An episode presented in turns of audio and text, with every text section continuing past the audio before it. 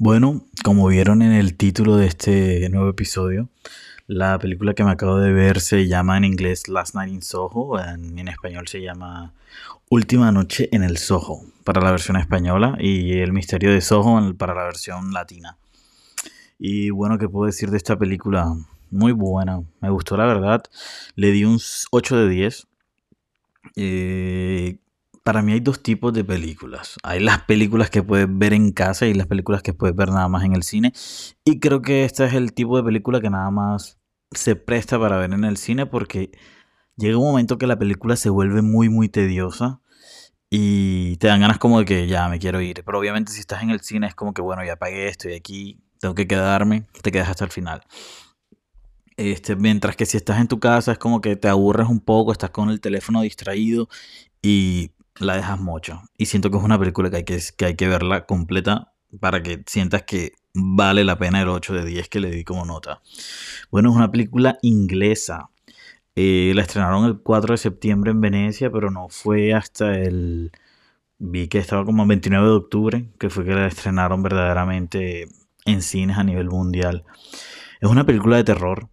No esperaba que fuera una película de terror. Como les dije antes, yo nunca veo los trailers de las películas y no me leo como mucho de qué se trata, simplemente veo como el póster.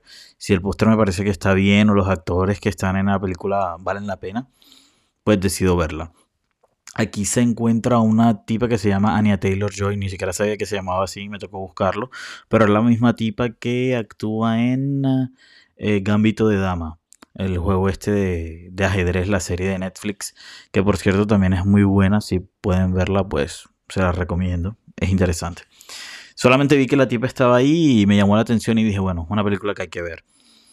No sé si puedan ver ahora mismo el, póster de la película. Y el póster de la película da la impresión, o sea, tiene como un rojo y azul y da la impresión que las letras salen como si fueran 3D. Es algo súper loco que me di cuenta fue ahorita y me quedé como que interesante. Es una película muy, muy chévere. La recomiendo de verdad.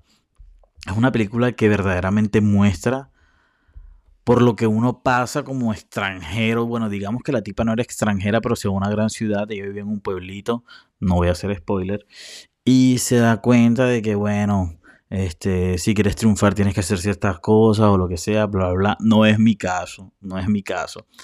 Pero bueno, creo que es una realidad que muchas personas afrontan y, y bueno, qué bien que en esta película creo que, digamos que le hacen un homenaje, aunque no sea un homenaje porque no es como que no son los mejores medios para llegar donde quieres llegar.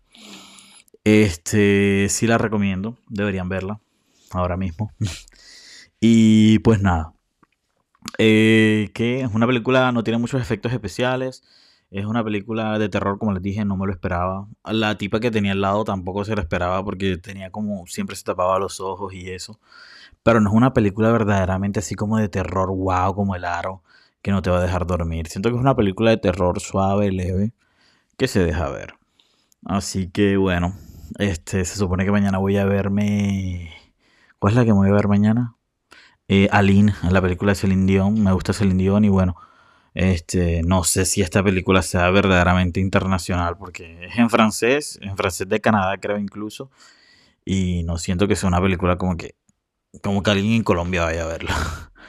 Pero bueno, espero que les haya gustado este mini resumen sin spoiler. Y bueno, que sí, tienen que verse la película y, y nada, vale la pena. Así que bueno, hasta el próximo episodio.